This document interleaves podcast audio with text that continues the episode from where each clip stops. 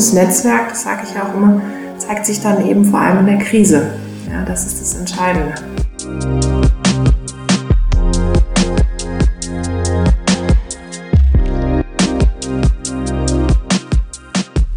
Heute heißt es Hello Tijen. Schön, dass ihr dabei seid.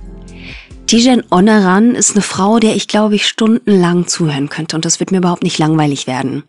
Vielleicht, weil sie so viele Branchen so gut kennt, wie zum Beispiel Politik oder Wirtschaft. Vielleicht aber auch, weil sie selbst jeden Tag echt viele spannende Personen und Geschichten kennenlernt. Ihr großes Thema heißt nämlich Netzwerken. Und äh, darüber hat sie auch gerade ein Buch geschrieben. Sie macht total viel und vor allem aber ist sie Unternehmerin und Speakerin. Sie will Frauen in der Digitalbranche vernetzen und vor allem sichtbar machen. Und für mich ist Tijen selbst auch so eine Art Netzwerk an sich. Also sie hat überall Anknüpfungspunkte und will sich auch nicht wirklich wirklich auf eine Branche und einen Job festlegen. Wieso und was sie schon so alles gemacht hat, das hört ihr jetzt bei Hello Tijen.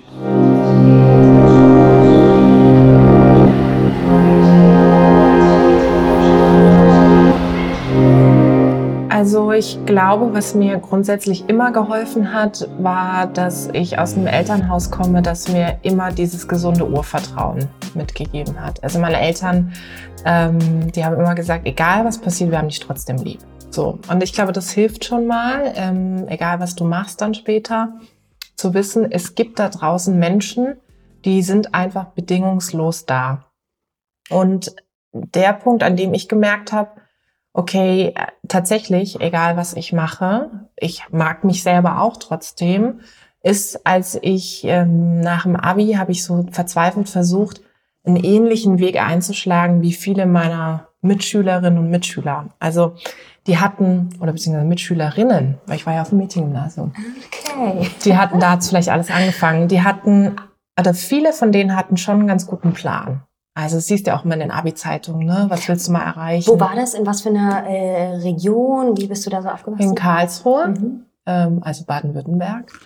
Und äh, es war ein katholisches Mädchengymnasium, auf dem ich tatsächlich war. Und ähm, eben viele von denen, die da auch auf der Schule waren, die, ich glaube, die hatten schon einen ganz genauen Plan, wohin die Reise geht. Also das hast du dann auch immer gelesen keine Ahnung, ich will irgendwie mal ein Haus bauen. Viele hatten auch so das Thema Familie. Es ist immer witzig, wenn man es nochmal mhm. nachliest. Und auch so, ich will, keine Ahnung, Ärztin werden, Juristin. Und bei mir war das so, ich wusste einfach nicht so richtig, wohin ich will. Und ich finde, das ist ähm, eigentlich erstmal nach dem Abi oder auch sonst das Schlimmste.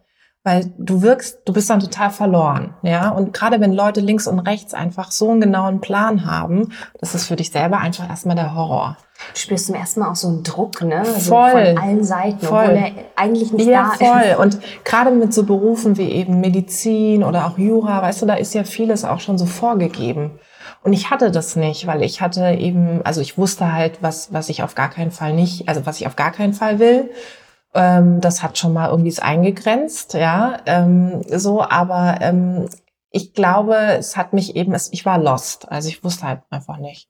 Und ich hatte auch eben nicht das familiäre Umfeld, das mir dann eben auch gesagt hat, so, guck mal, pass auf, wir setzen uns jetzt mal gemeinsam hin. Also die Freiheit, dieses bedingungslose, diese Liebe, hat halt auch zu einer enormen Freiheit geführt, ja. Was einerseits total gut ist, auf der anderen Seite manchmal ein bisschen schwierig, weil mhm. du halt nicht weißt. Ja, naja. du selber erstmal lernen musst, ne? Genau. So. Und dann habe ich halt irgendwann angefangen, mich damit auseinanderzusetzen. Also Klassiker, Tag der offenen Tür auf wie vielen Tag der offenen Türen ich war, ja, irgendwelchen Unis, dann Berufsakademie und und und und ähm, habe ja dann erstmal Volkswirtschaftslehre studiert, ähm, total absurd, weil ich mit meinem Mathe-Abischnitt einen Punkt, ja, ähm, keine Ahnung, was mich da geritten hat. Das war wirklich echt so eine Verzweiflungstat. Was und Solides. Auf was Solides. Ähm, ich weiß auch, was ich damals gedacht habe. Ich dachte so, naja, ähm, BWL machen alle, machst du was Kreatives äh, an der Stelle und gehst mal einen komplett anderen Weg, also richtig was Hardcore und dann machst VWL. Und es war halt furchtbar. Und ähm, genau, und da, in der Zeit fing ich an, ähm, mich auch für die Politik zu engagieren. Also ich habe mit 18, 19 Jahren angefangen, mich für die äh, Politik zu interessieren und bin dann sozusagen, als ich angefangen habe zu studieren, ähm, richtig eingetaucht. Ähm, also A, bei den jungen Liberalen damals, Jugendorganisation der FDP und dann bei der FDP. Und da habe ich dann langsam gemerkt, ah, das sind Dinge, die dich interessieren. Also dieses zu, mitzudiskutieren, mitzugestalten, zu merken, Politik heißt einfach auch gestalten und was bewirken können. Und das war das erste Mal, dass ich auch auf den Veranstaltungen, in der Diskussion mit anderen wirklich so das gespürt habe, was ich eigentlich richtig gut kann. Ja, und es war wie so ein Erweckungserlebnis, weil ich dann gemerkt habe, ja, okay, hey, ähm, du brauchst gar nicht jetzt diesen Plan, der dann so vorgegeben ist, sondern das kann sich eben auch mit der Zeit zeigen, wofür du stehst. Und ähm, ich finde halt heute bin ich genau da, ähm, wo ich tatsächlich auch hin wollte oder wo ich noch weiter hin will. Also ähm, deswegen, ich bin total zufrieden mit dem, was ich, was ich mache. Und das hätte ich mit Sicherheit vor 10, 15 Jahren hätte ich das nicht so gehabt. Wie war denn so dein Weg? Also wie ist es dann weitergegangen von dem, dass du gemerkt hast, okay, ähm, mitgestalten und so ein bisschen engagieren, auch mit mehr Gehalt, sag ich jetzt mal so, das ist schon eher das, VWL ist doch mhm. nichts. Wie ist es weitergegangen? Ja, ich habe dann eben bei den Jungen Liberalen mich engagiert, dann bin ich relativ schnell zur FDP. Hm, das war so ein bisschen außerhalb der Reihe, weil normalerweise ist es so, du bist schon länger in der Jugendorganisation, bevor du zu der Mutterpartei sozusagen gehst. Ich bin aber relativ schnell zur FDP, weil ich da eben auch viele Leute kannte, beziehungsweise auch viele Menschen hatte, die mich gefördert haben und die ich gut fand, die für mich eine Inspiration waren. Habe dann selber kandidiert, 2006, äh, für den Landtag, für den baden-württembergischen. Und das war natürlich voll das, ähm, ja, voll die exotische Nummer im wahrsten Sinne, mit allem drumherum. Also A, dass ich kandidiert habe für die FDP, mit all dem, was ich mitbrachte an Geschichte und meinen Werten und meinem Sein sozusagen. Und ähm, weil ich auch so jung war, ja, mit 20, das ist, ähm, ich glaube, heute ist das ein bisschen anders. Ich sehe schon bei den anderen Parteien viele junge Frauen, die jetzt mitunter auch da kommen und hochkommen. Das finde ich großartig. Aber 2006 war das noch weniger der Fall, als es heute ist. Und vor allem auch nochmal besonders nicht in einem offenen Berlin, sondern im in Karlsruhe, eher, ja, im Badischen. Ja, konservativ, ja, ja, wo man doch noch schon sehr bodenständig Voll. konservativ ist, ist das schon nochmal eine andere Sache. Wie war das so für dich als Frau da? Also dieses Thema Frau äh, sein ähm, ist mir bis dato nie so begegnet, glaube ich, äh, wie es heute auch diskutiert wird. Weil ich glaube, 2006 war die ganze Diskussion rund um Feminismus, ähm, um auch das, was dich antreibt, was Werte sind in der Debatte rund um Gleichberechtigung, gar nicht, die waren gar nicht so prominent. Ja, heute ist das mit Sicherheit komplett anders. Aber wenn ich natürlich so reflektiere, waren ganz viele Momente da, wo ich oft dachte, ähm, wo ich oder heute denke, sag mal, eigentlich ist es total absurd. Zum Beispiel, ähm, du brauchst ja, wenn du äh, Wahlkampf machst, Kandidatin bist, brauchst du ja immer so Themen. Ja, Bildung oder was auch immer. Und die damalige Agentur, die mich sozusagen mitbetreut hatte, ähm, die hat dann gesagt, ja, du bist eine Frau, dann kannst du ja das Thema Familie machen. Ne? Genau, und dein Blick jetzt, äh, äh, eben dieses Erstaunte, ähm, ne, damals habe ich einfach wie selbstverständlich gesagt, ja, stimmt, liegt nahe. Mhm. Ich meine, heute würde ich sagen, wieso soll ich jetzt Familie machen? A, habe ich keine Kinder, ähm, B, ich meine, müssen wir das auch bei, bei den Jungs sagen, ja, also auch bei den Männern. Also, und das, also A, war ich selber noch nicht so weit und B, glaube ich eben auch die ganze Diskussion, dass jemand hätte, mir das mal gesagt hätte, auch von meinem Umfeld, das gab es in der Form so nicht. Das, das stimmt natürlich. Ich, hab, ähm, ich komme aber auch so ein bisschen drauf, weil ich mal mit einer gedreht habe, die ähm, auch junge Politikerin ist, die dann sowas sagte wie, ähm, dass es halt ganz selbstverständlich ist, dass im Zeitungsartikel danach, wenn Mann und Frau gesprochen haben, nur der Mann zitiert wird zum Beispiel. Oder sie erstmal gar nicht, also anders behandelt wird, auch ganz mhm. oft von dieser die es ja nach wie vor ist, Männerdomäne in vielen mhm. Bereichen.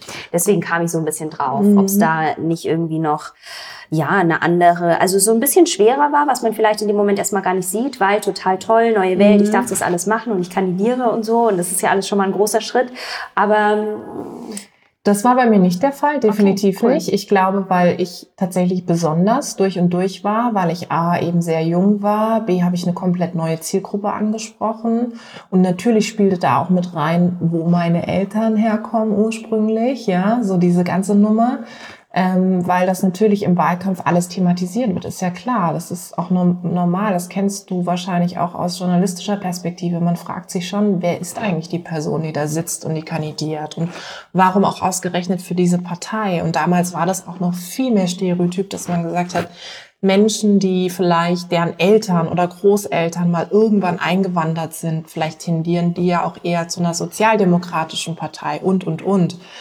Heute ist das tatsächlich auch wieder anders, aber damals war es eben so. Und deswegen war ich besonders. Und diese Besonderheit hat dazu geführt, dass zum Beispiel die Medien auch besonders über mich berichtet haben. Mhm. Ja, und ich natürlich extrem aufgefallen bin, auch innerhalb der Partei, in der Bundespartei. Also Guido Westerwelle ist dann auf mich aufmerksam geworden und, und, und.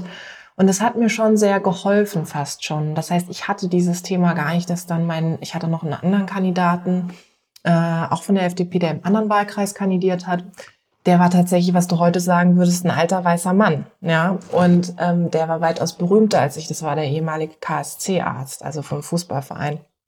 Und trotzdem war es so, wenn wir zusammen aufgetreten sind, das Interesse an mir war natürlich immer enorm groß, weil alle gesagt haben, wow, so was Neues, eine Frau, die die junge Generation auch abbildet.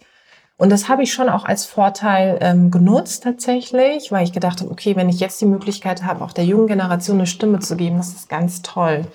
Wo ich es eher gemerkt habe, ist ähm, tatsächlich, wenn wir beim Thema junge Generation sind. Also es ist natürlich erheblich schwerer für jemanden, die eben keinen Parteienhintergrund mitbekommen hat, also auch familiär, wo eben nicht der Papa oder die Mama schon seit 10, 15 Jahren in der Partei sind, sich dann einzuarbeiten. Das ist eine mhm. absolute Herausforderung.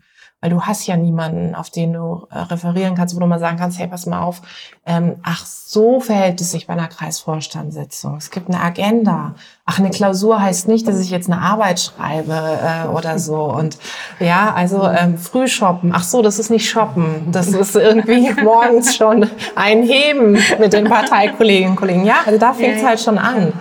Und ähm, das war für mich damals eher die Herausforderung. Mhm.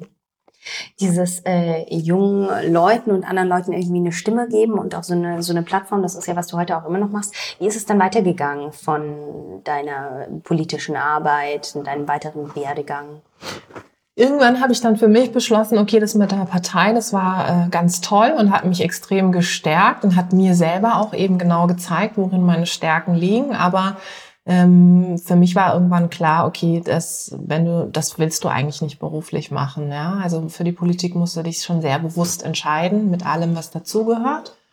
Und ich habe dann gesagt, ich möchte auf jeden Fall auch noch was anderes sehen, weil ich möchte eben auch nicht abhängig sein von der Politik. Ich glaube, das ist sehr ungesund ähm, sondern ich möchte auch mal die Wirtschaft sehen. Ich möchte vielleicht auch mal in einer Organisation oder in einem Verband arbeiten. Habe das dann auch gemacht. Also war in verschiedenen Verbänden und Organisationen immer im Kommunikationsbereich. Also habe eine Kommunikation aufgebaut und dann mit einem Team auch geleitet. Und dann habe ich mich so vor knapp vier Jahren selbstständig gemacht. Erst mit einer Kommunikationsberatung und habe zu dem Zeitpunkt angefangen, so einen, so einen Stammtisch für Frauen ins Leben zu rufen daraus ist eben jetzt heute ähm, diese äh, weltweite oder auf dem, auf dem Weg dahin weltweite Organisation eben Global Digital Women geworden, ähm, mit der ich mich dafür einsetze, dass ähm, die Digitalisierung mehr Diversität braucht. Bevor, ich finde das unglaublich schön und ich habe viele Fragen in meinem Kopf, möchte aber erstmal noch kurz einen Schritt zurückgehen. Mhm. Was war das bei der Politik, weil wir da jetzt gerade noch die ganze Zeit waren, äh, wo du gemerkt hast, nee, das ist es nicht oder das ist mir vielleicht zu vereinnahmend oder das ist zu sehr vielleicht in so einer kleinen Bubble, die muss ich erstmal ein bisschen aufpieken. Mhm. Was war das, was dir da nicht so getaugt hat? Also einmal war es, dass ich gesehen habe, dass du mm, schon sehr schnell sehr hochkommen kannst, ähm, aber dass du dann eben auch sehr schnell sehr tief fallen kannst. Und jetzt kann man sagen, gut, das ist in der Wirtschaft nicht anders, ja, aber ich finde erstens mal, also wenn ich es ganz pragmatisch sehe, in der Wirtschaft verdienst du einfach mehr. Also ich finde, das ist dann einfach, dass du dich schon fragst, naja, wie will ich eigentlich meinen Lebensunterhalt gestalten? Und wenn du dann merkst, du arbeitest so wahnsinnig viel und dann ist der Preis so unglaublich hoch dafür, den du zu zahlen hast, ähm, dann denkst du dir schon, oder habe ich mir gedacht, naja, dann will ich zumindest einen sicheren Boden haben. Also in dem Sinn, dass ich halt unabhängig sein will, auch finanziell unabhängig. Und ähm, es braucht halt sehr lang, bis du dieses Momentum hast, dass du auch in der Politik eine, Position hast, wo du A, tatsächlich viel entscheiden, viel gestalten kannst, also auch eine machtvolle Position. Und dann kann es eben von heute auf morgen einfach vorbei sein. Und das sind halt häufig so äußere Umstände, die du gar nicht beeinflussen kannst. Was weiß ich, Parteienlage hat sich verändert, Wählerstimmung hat sich verändert, deine Partei stellt sich auf einmal gegen dich und, und, und. Und ich hatte ja viel für Menschen gearbeitet, denen das passiert ist, ähm, ob das jetzt ein Guido Westerwelle ist oder auch andere.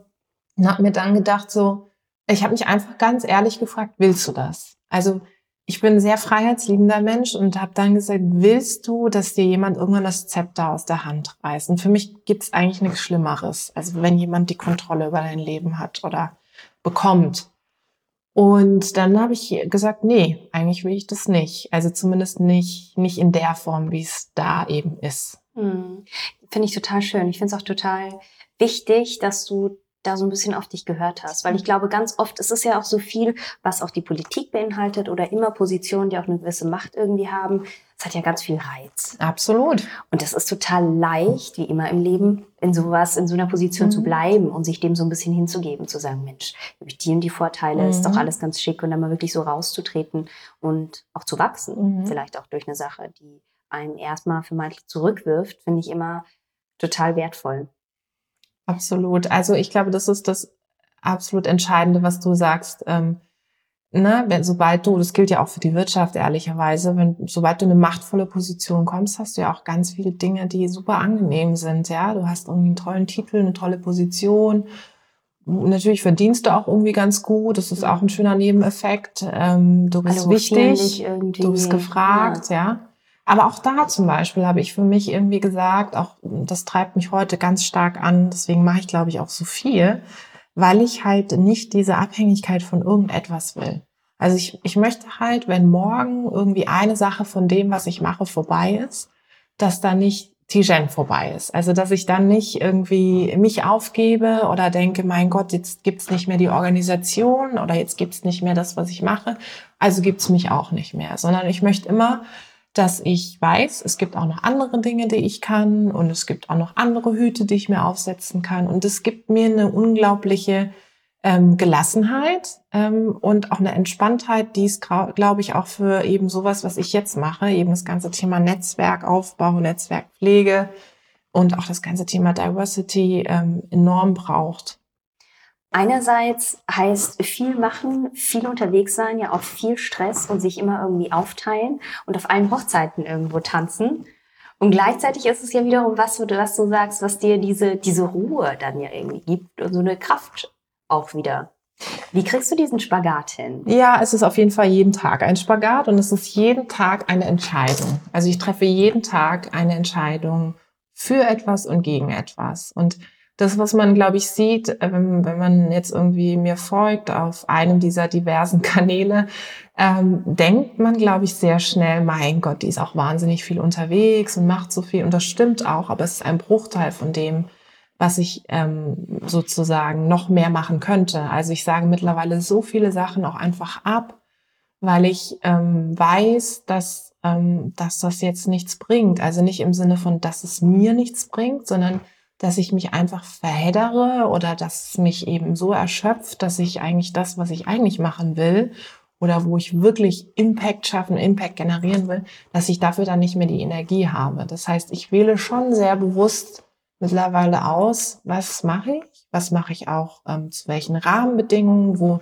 stimmt die Zeit, die Energie, wo stimmt der Aufwand und was mache ich tatsächlich auch einfach nicht. Und ich glaube, das ist so die Herausforderung, die, ich, die man irgendwann jeden Absolut. Tag hat. Wie schaffst du das? Also erstmal hilft es, einen guten Partner an seiner Seite zu haben, ein gutes Korrektiv. Und ich glaube, ich habe da einen ziemlich coolen Partner, weil der sagt erstmal, also der stellt mir eigentlich immer die eine und dieselbe Frage, sagt, bringt das was oder bringt das nichts?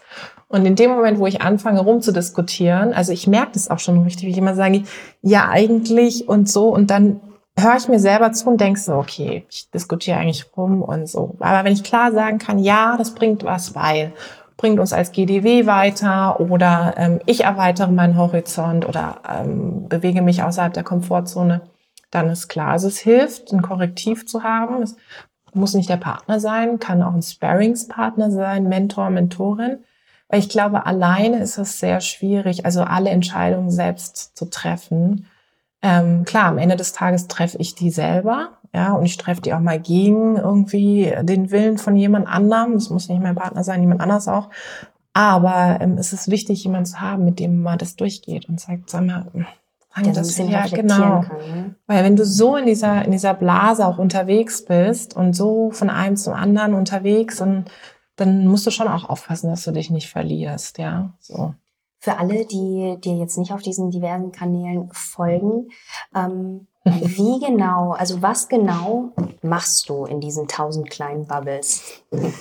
Also das eine ist das, von dem, von dem ich vorhin sprach, eben Global Digital Women. Das ähm, ist ein Unternehmen, das sich vor allem für mehr Diversität in der Digitalbranche einsetzt. Da ganz speziell Geschlechterdiversität. Also ich äh, will die Frauen aus der Digitalbranche vernetzen, sie sichtbar machen und vor allem aber auch Unternehmen dahingehend stärken und beraten, dass sie eben Diversität als Innovations Faktor sehen. Also dass sie merken, wenn sie nicht auf Diversität setzen, dann haben sie im Grunde verloren. Das ist so mein, mein Ziel. Und dazu organisiere ich ganz viele Veranstaltungen. In sieben verschiedenen Städten sind wir unterwegs, bringen da die Frauen zusammen. Wir sind sehr laut auf Social Media, haben verschiedene Formate, wo wir die Frauen eben sichtbar machen mit ihren Geschichten rund um Digitalisierung und vor allem die Digitalberufe auch sichtbar und greifbar machen. Und zu guter Letzt gehen wir auch in die Unternehmen rein und arbeiten sozusagen mit deren HR-Abteilung daran, dass sie eben diverser in all den Dimensionen, die es gibt, tatsächlich in dem Fall nicht nur auf Geschlechter, Diversität bezogen, sondern auf andere, daran, dass sie Diversität eben auch leben und gestalten. Das ist das, was ich mit GDW abgekürzt mache. Und das andere ist sozusagen, ähm, ich als Person ähm, moderiere ganz viel äh, Veranstaltungen, ich spreche auch viel zu Themen eben rund um Diversität, aber auch ums Netzwerken. Habe ein Buch geschrieben, Netzwerkbibel, wo ich eben auch darstelle, warum Netzwerken so wichtig ist, was es mir gebracht hat, auch mit ein paar Anekdoten aus der Politik. Genau, und ansonsten mache ich noch, habe auch einen Podcast und ähm, ja, ich glaube, manchmal schlafe ich auch noch, genau. Hab zwei Hunde. Mit deinen Hunden raus. Genau. Hunde, Paul und Leo. Versuche die zu Dog-Influencern auszubilden, ja. Das ist äh, harte, harte Arbeit, aber es äh, funktioniert. ja, genau. Ja. Wenn du so immer unterwegs bist und mit so vielen Leuten immer auch äh, zu tun hast und auf alle zugehst und die auch gemeinsam verbindest, ähm, was sind da so Punkte, wo du merkst, dass du vielleicht auch mal an eine Grenze stößt? Das ist ja auch nicht so leicht mit so einem Thema, bei allen irgendwie diese Mauern erstmal zu sprengen und zu sagen, hey, ihr braucht das. Und das ist super, mhm. super wichtig, weil es mhm. sind ganz dolle, lange eingefahrene Muster, mhm. die sich da so ähm, ja, angelegt haben. Also ich glaube, es gibt so zwei Dimensionen. Das eine ist, was wir als GDW als Organisation machen, also diese Events, die wir monatlich veranstalten in verschiedenen Städten.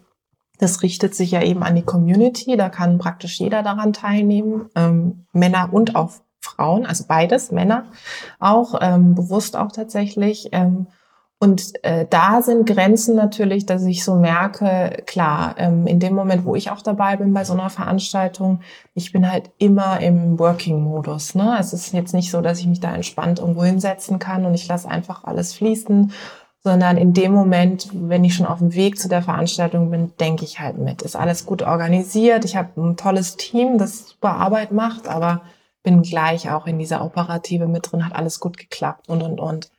Dann äh, auf der Veranstaltung selber denke ich so, okay, fühlt sich das Publikum wohl, ähm, guck immer sehr, ich glaube, ich bin sehr empathisch, kann super schnell spüren, okay, die Stimmung kippt, das Thema funktioniert nicht, dann moderiere ich oft die Veranstaltung, kann immer gegenwirken, ähm, guck, dass die Referentinnen, Referenten sich wohlfühlen und und und. Und dann geht's eben ins Get-Together. Und da ist es häufig so, dass natürlich jeder mit so einem Interesse auch dann an mich rantritt. Ne? Also jeder hat irgendwie ein eine Herausforderung. Äh, manchmal ist es tatsächlich auch nur ein Lob, worüber ich mich total freue. Aber häufig sind es auch so Dinge wie, nein, ich suche einen neuen Job oder ich bin gerade an der und der Position, ich weiß nicht weiter. Und ich habe letztens gesehen, du hast das gepostet. Ähm, oder kannst du mir einen Kontakt zu der Person herstellen und, und, und.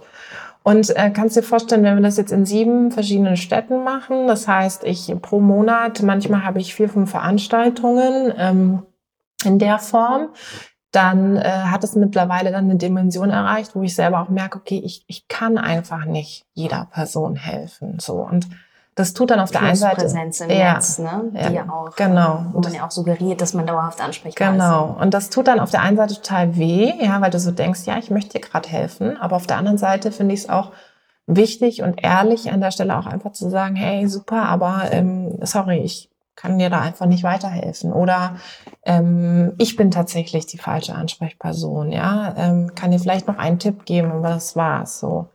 Das ist so eine Herausforderung. Und das andere ist, wenn wir halt als GDW in die Unternehmen reingehen und sie darin beraten, das findet ja meist eben im geschützten Raum statt, das siehst du halt nicht auf unseren Kanälen, wie sie eben Diversität ähm, implementieren können. Da merkst du schon auch, dass du natürlich erst, also es fängt alles am Ende, steht und fällt alles mit dem Mindset, wie es so schön heißt. Also es sind gar nicht so diese, die Rahmenbedingungen, die haben alle Möglichkeiten dieser Welt, dass sie anfangen können, kollaboratives Arbeiten, also wie können wir eigentlich vernetzt arbeiten, generationsübergreifendes Arbeiten.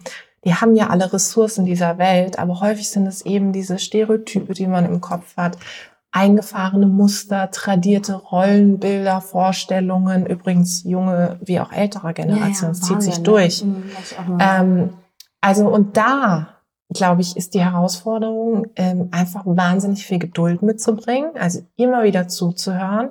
Uns hilft die Vergleichbarkeit, also dass wir viele Unternehmen mittlerweile beraten, dass wir auch sagen können, na ja, das Problem habt nicht nur ihr, sondern auch die anderen aus eurer Branche. Das hilft total. Und es hilft natürlich auch, dass, ähm, dass ich schon ein Stück weit diese, diese politische Erfahrung mitbringe. Also zu wissen, wie laufen eigentlich so äh, Befindlichkeiten, Eitelkeiten in solchen Unternehmen, also in so Organisationen ab? Wen ist es wichtig, mit im Boot zu haben? Wen muss man nochmal überzeugen? Was ist jetzt strategisch einfach klug? Was bringt nichts? Solche Sachen helfen natürlich auch dann. Ich würde gerne nochmal einfach kurz auf diese erste Ebene eingehen. Stell mir das jetzt vor, du bist immer unterwegs. Ich kann das ja auch sehr gut nachvollziehen, geht mir oftmals ähnlich. Und ähm, wirst oft angesprochen, bist auch ansprechbar, du bist ja auch ein total nahbarer Mensch, was ja wunderschön ist und auch ja, in vielen Dingen vielleicht auch besonders, ne? Weil ganz oft schimpft man sich ab und du bist einfach noch präsent und bist da und die Leute können mit ihren Sorgen mhm. zu dir kommen was Schönes. Gleichzeitig bist du aber nicht eine ähm, Persönlichkeitsberaterin mhm. oder eine Jobberaterin oder sowas oder eine, die die Leute wieder auf den richtigen Weg bringt. Und das stelle ich mir als ganz, ganz große Herausforderung vor, sich da wirklich abzugrenzen und zu sagen, stopp, ähm, das ist total schön mhm. und ich sehe es als Kompliment, aber ich muss echt aufpassen, dass mich das nicht selber kaputt macht oder mich von meinem Weg irgendwie abbringt. Mhm. Wie schaffst du das? Also mir hilft schon mit der Zeit so eine gesunde Distanz aufzubauen. Damit meine ich gar nicht zu den Personen, dass ich dann irgendwie total kühl da äh, stehe oder gegenüber sitze und mir das alles anhöre, rechts rein, links raus. Kann ich auch nicht. So eine Person bin ich nicht. Aber so eine gesunde Distanz zu dem eben, was ich mache und das, was ich vorhin sagte. Also dieses zu wissen, okay, das, damit will ich was bewirken aber am Ende des Tages sind es alle, die dazu beitragen, die komplette Community. Und sollte ich eines Tages irgendwie beschließen, was anderes zu machen oder irgendwie, keine Ahnung, was auch immer passiert, ähm, wird es trotzdem weiter funktionieren. Und das ist mir zum Beispiel extrem wichtig. Deswegen haben wir auch in einigen oder in allen Chaptern ähm, sogenannte Botschafterinnen, die vor Ort die Gesichter sind. Und ich schaffe das dadurch, indem ich eben diese Frauen sozusagen aufbaue, dass sie eben mehr und mehr diese Gesichter ähm, der Organisation werden, so dass sich das alles nicht mehr auf mich allein fokussiert, sondern dass es mehrere Ansprechpartnerinnen gibt. Zumal es auch so ist, und es ist auch interessant zu sehen, jede bringt ja auch ihre eigene Zielgruppe mit. Ne? Also ich bin mhm. zwar für alle irgendwie da und alle wissen irgendwie, okay, das ist die Gründerin, aber manche sagen vielleicht, hey, ich ähm, habe einen besseren Zugang zu der einen Botschafterin, weil die mir näher ist, wie auch immer. Und das ist total fein und das finde ich auch wichtig. Ähm, ich habe irgendwann für mich so Mechanismen entwickelt, wo ich ähm, lerne, zum, äh, relativ schnell abzuschalten. Also sobald ich zum Beispiel aus einer Veranstaltung rausgehe, ist es so, dass ich versuche, dass wie, also dass alles, was da passiert ist, einfach dort zu lassen. Das erfordert extrem viel Disziplin, also sich selbst auch zu kontrollieren und zu sagen, ich nehme das jetzt nicht mit aufs Hotelzimmer, ähm, ich kau daran jetzt nicht noch die nächsten drei Wochen rum. Ich weiß noch zum Beispiel bei den ersten Veranstaltungen, ähm, das war so ein bisschen der Klassiker. Ähm, alle, wenn sobald jemand kam und gesagt hat, Du, es war eine super Veranstaltung, aber keine Ahnung, mich hat es so gestört. Die Anna hat so lange geredet oder ich hätte jetzt eher den und den Aspekt erwartet. Bin ich damit nach Hause, wirklich Klar. nächtelang nicht geschlafen. Dann habe ich hier äh, Marco, meiner besseren Hälfte, immer gesagt, ja, wir müssen irgendwie besser werden und so. Und dann hat er gesagt, sag mal, du kannst es auch nicht jedem recht machen, du musst echt davon abstanden. So habe ich echt gemerkt, okay, äh, das ist echt gefährlich. Und dann habe ich angefangen, einfach das dort zu lassen. Also wirklich wie, ich mache die Tür dann auf, ja, zur Freiheit sozusagen raus und schließe die Tür dann hinter mir ab oder mache sie zu und dann ist so klar, okay, das bleibt einfach dort. Und was machst du, wenn die Leute danach auf dich zukommen? Kommen sie ja trotzdem, kommen ja nicht nur an der Veranstaltung selbst auf dich zu mit genau diesem Feedback, der zu lange geredet und das hat mich total gestört? Wenn das direkt bei mir landet, was auch häufiger der Fall ist, ne, auf Instagram oder auch LinkedIn oder oder, ähm, dann habe ich für mich so, also erstmal habe ich angefangen, so Zeiten zu definieren, wo ich sage, okay, ich muss jetzt nicht innerhalb der nächsten fünf Sekunden antworten, sondern ich nehme mir bewusst die Zeit. Und es ist so, dass ich dann relativ schnell auch sage, ich kann einfach dir, also wenn es so ist, ich kann dir nicht helfen oder ich, ähm, sorry, da bin ich einfach die falsche Ansprechpartnerin oder danke ähm, für deine Offenheit, ähm, aber ich kann dir jetzt auch keinen Weg aufzeigen, wie auch immer. Ähm, und das, auch das tut weh, aber lieber sozusagen ehrlich ähm, hart in der Sache als irgendwie unehrlich äh, weich. Ja? Absolut, ja. Ich finde, das ist nicht fair. Ja, das stimmt. So. Umgekehrt will ich das ja auch. Also wenn ich jetzt, das kommt ist ja bei mir auch der Fall, wenn ich Leute anschreibe und ich will irgendwas oder so und die mir dann sagen, sorry, ich kann dir oder ihnen nicht helfen, äh, dann bin ich vielleicht erstmal ein bisschen vor den Kopf gestoßen, aber am Ende des Tages weiß ich, woran mhm. ich bin. Ja, absolut. Ja. Gibt es eine Sache, die du trotzdem, wo du immer so merkst, okay, viele sind vielleicht so ein bisschen lost und wissen noch nicht, wo sie hin wollen oder so, oder wissen nicht, sind vielleicht schüchtern, trauen sich nicht zu Netzwerken, was auch immer, denken, sie müssen da zu sehr sagen, ich bin so super geil. ähm, gibt es da eine Sache, die du ganz, ganz vielen schon mitgegeben hast, so eine Art, ich man kann jetzt nicht universelle Guidelines oder sowas mit an die Hand geben, vielleicht schon ein bisschen, du hast ja auch ein Buch mhm. geschrieben. Aber so eine Sache, wo du sagst, ey, wenn man das umsetzt, da ist schon echt viel geholfen. Also es hilft erstmal, sich nicht mit so wahnsinnig vielen Erwartungen zu überfordern. A, an sich selbst und B, auch an die Umwelt. Das ist, glaube ich, immer erstmal gesund, weil wenn du enorm hohes Erwartungsmanagement betreibst, dann bist du grundsätzlich enttäuscht. Also das ist garantiert. Und es fängt bei dir selber an ähm, und geht bis hin zu eben äh, der, dem Netzwerk, der Veranstaltung, was auch immer. Und gerade für Menschen, die auch jetzt sagen, ich bin noch nicht so geübt darin, ich weiß noch nicht, wie ich auf eine Veranstaltung gehe, wie soll ich mich verhalten, über was soll ich überhaupt reden mit den Leuten, hilft es so, ähm, tatsächlich wie so Mini-Challenges zu haben. Also vielleicht das erste Mal auf eine Veranstaltung zu gehen, einfach mal zu beobachten. Ja, du musst auch, ich finde auch, du musst ja nicht mit jedem netzwerken. Also, ja, so erstmal, ich liebe das auch, einfach mal die Leute beobachten, gucken, wie die sich verhalten, einfach das Thema mal aufsaugen, für dich sein. Du musst nicht gleich mit allen sprechen. Du gehst hin, nimmst die Veranstaltung auf und gehst danach auch wieder. Also du musst auch danach nicht noch bleiben und dich irgendwo auf einen Städtisch hinstellen, verzweifelt irgendwie Kontakt suchen. Und beim zweiten Mal sagst du dir, gut, jetzt ähm, habe ich das erste Mal gut gemeistert, ich habe beobachtet und jetzt setze ich mir die Challenge und sage, okay, ich möchte den oder die Referentin ansprechen. Einfach nur eine Frage stellen im geschützten Raum. Also nach der Veranstaltung, ich gehe zu der Person hin und stelle eine Frage. Dritte Mal sagst du, mache ich eine offene Fragerunde. Ich stehe auf, stelle mich vor und stelle eine Frage. Also ich glaube so, und so habe ich zum Beispiel auch angefangen. Also damals eben, war ich so 18, 19, habe ich eben erst angefangen in diesem kleinen Raum bei den jungen Liberalen, immer erst beobachtet. Dann habe ich gesagt, okay, beim, beim nächsten Mal, da ähm, mache mach ich auch einen Diskussionsbeitrag, habe ich mich vorbereitet. Und dann beim anderen Mal habe ich gesagt, okay, nicht nur einen Diskussionsbeitrag, sondern ähm, ich nehme bewusst jetzt mal eine andere Position zu dem einen ein, von dem ich weiß, der provoziert auch immer und so. Und das hilft, also dieses eben scheibchenweise. Ne? So genau. Selbstbewusstsein. Ja, so etappenweise. Mhm. Das ist wie beim Sport, ja. Also äh, so stelle ich es mir zumindest vor. Schon lange nicht mehr gejoggt, äh, wie ich gerade drüber rede. Ist immer gut, man kann immer super drüber reden. Also ich stelle mir vor, das ist dann so erst fängst du so zwei Kilometer an, man ja, dann fünf. anfühlt. Ja, genau. das kann man immer sagen. Erst fängst du mit den Klamotten an und dann so, dann liegen die da genau. Woche. Und dann überlegst du einen guten Podcast, ja, und dann stellst du das schon so vor, so, ja.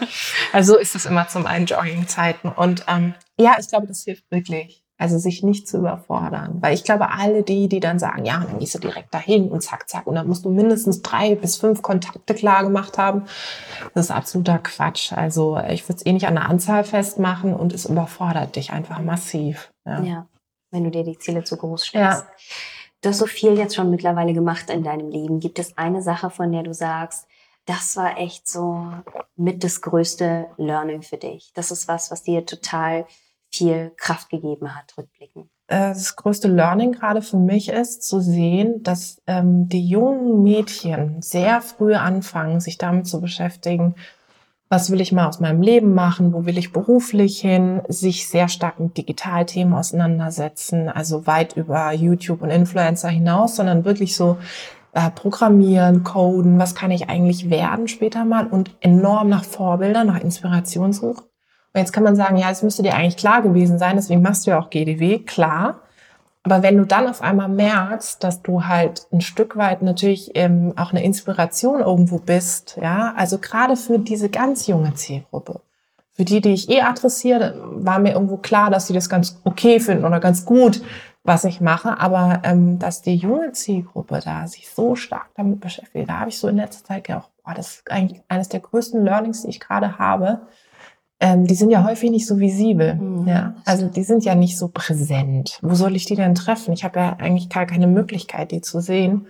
Und das ist zum Beispiel etwas, was mich momentan sehr stark beschäftigt, ist zu überlegen, gibt es Dinge, die ich machen kann, Projekte, die ich angehen kann, um eben diese Zielgruppe noch zu stärken, weil da steht und fällt alles mit dem Selbstbewusstsein. Also ganz viele junge Mädchen schreiben mir so, ja, ähm, sie fühlen sich irgendwie nicht so sicher, sie wissen nicht genau und sie haben jetzt ein paar Sachen gelesen und sie fangen jetzt an und sie haben nicht den Mut. Und gerade vorhin zu meinem Team gesagt, ich frage mich echt, woher das kommt. Und es hat mich so aufgerüttelt, dass die zum Teil so, weißt du, wir sehen ja immer diese starken mhm. Frauen, sage ich häufig, aber die, die so stark auch einfach ähm, suchen und nach sich selbst auch suchen, das ist etwas, was mich gerade extrem beschäftigt und wo ich so denke, boah, ey, da, da will ich was tun. Ja, ja ich glaube, da schließt sich auch so ein bisschen wieder der Kreis zu deinem jüngeren Ich ja. so ein bisschen, ne? an diesem Punkt zu sein. Alle haben so die festen Muster Voll. und wissen, was sie machen und du weißt es nicht. Mhm. Und dann gibt es jetzt natürlich auch über die Jahre nochmal gewachsen so viel mehr Optionen. Du kannst Voll. alles machen im Grunde. Das ist echt, und ja. wer ist denn dein Vorbild? Ja, ja ich finde ja zum Beispiel schön, dass durch Social Media die Vorbilder so ein bisschen nahbarer und direkter sind und mehr auf Augenhöhe. Aber wenn halt eine Frau, Mann dein Vorbild ist, die oder Person halt, die wirklich nur ähm, ja viele oberflächliche mhm. Sachen zum Beispiel suggeriert mhm. oder so. Oder suggeriert, alles ist easy, mhm. ähm, dein Leben ist ein Ponyhof und alles ist schick, dann ist es einfach schwierig. Mhm. Und ich glaube, so dieser Grad an authentische Vorbilder zu haben, mhm und eine, eine Stärke rauszuziehen. Also ich glaube, es gibt Leute bei dir, das wirst du mit Sicherheit auch ähm, merken, die dir schreiben, hey, du hast einen tollen Podcast, der hat mich so inspiriert. Und ich finde für mich, das sind eigentlich die schönsten Komplimente, die ich bekomme, weil ich dann denke so, ey cool, du hast halt was erreicht. Also du hast halt echt irgendwie Leute, es gibt Leute, die mir schreiben so, ey, ich habe die ganze Zeit überlegt, soll ich das Projekt realisieren oder nicht. Jetzt habe ich mich getraut, weil du gesagt hast so und so und so. denke ich mir so, super. Und deswegen ist ja auch dieses Sichtbarkeitsthema mir so wichtig. Mhm. Und und eben nochmal bewusst zu werden, okay, pass auf, es gibt da draußen eine ganz, ganz junge Zielgruppe, die abseits von allen YouTubern und Influencern, glaube ich, noch mehr Vorbilder braucht, die eben in, in, im Beruf sind, ja, ähm, ob das in Unternehmen sind, ob selbstständig, wie auch immer, die mehr teilen, auch ihren Weg teilen. Wie sie sind dahin gekommen, wo sie sind, was lief nicht so gut, warum ist es wichtig weiterzumachen und, und, und, weil sie halt zum Teil einfach verloren sind und aufgrund dieser Unmenge an Optionen gar nicht mehr wissen, was kann ich eigentlich gut und was, was kann ich irgendwie gar nicht so gut, ja. Gibt es abschließend eine Sache, die du Leuten, die eben verloren sind und ein bisschen unsicher, ähm, gerne mitgeben würdest? Also aus eigener Erfahrung, ähm, es geht wirklich immer weiter. Ich weiß immer, wenn man in so einer Situation ist, denkt man, mein Gott, wie soll so und das kann doch nicht weitergehen oder es kann ja nicht noch schlimmer kommen, dann kommt es noch schlimmer häufig. Also nie denken, es kann nicht noch schlimmer kommen, was selber erlebt. dann geht's noch einen drauf und du denkst dir so, okay. Ähm, aber das ist wichtig, also da einfach zu wissen, es geht vorbei. Und wenn du dann drauf schaust, wirst du merken, ja, es ist wirklich vorbeigegangen und es hat zwar wahnsinnig weh getan, aber dann im nächsten Schritt sofort ähm, für sich oder auch schon mittendrin, das habe ich häufig gemacht, sofort sich hinzusetzen und zu überlegen, okay, was ist jetzt dieser Lernprozess? Also was soll ich gerade lernen? Ja, wer auch immer das gerade tut, was er tut, was sie tut, was, was soll ich jetzt daraus ziehen? Und sobald du in diesem, im, in dieser Krise, in diesem Scheitern oder was auch immer, schon in diesem Lernprozess bist, also nicht, wenn es abgeschlossen ist, sondern mittendrin, dann kommst du in diesen Modus rein, zu reflektieren und auch wirklich positiv wieder nach vorne zu schauen.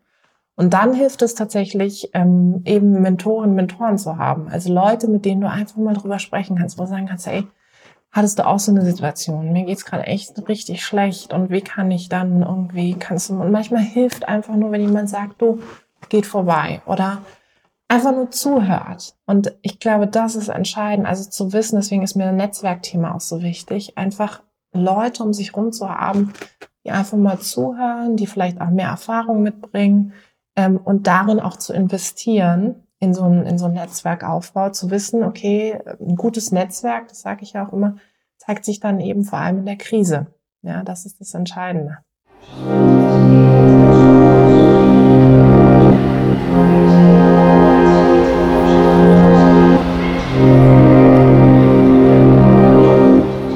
Das war Hello Tijen. Ich hoffe, euch hat die Folge gefallen.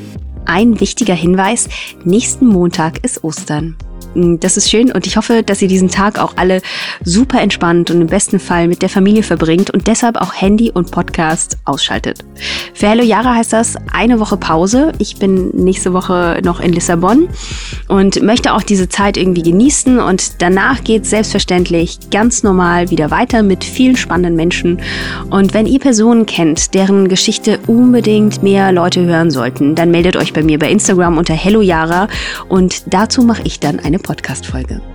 Jetzt habt wunderbare Ostern und wir hören uns wieder am 29.04. Bis dahin, macht's gut und tschüss.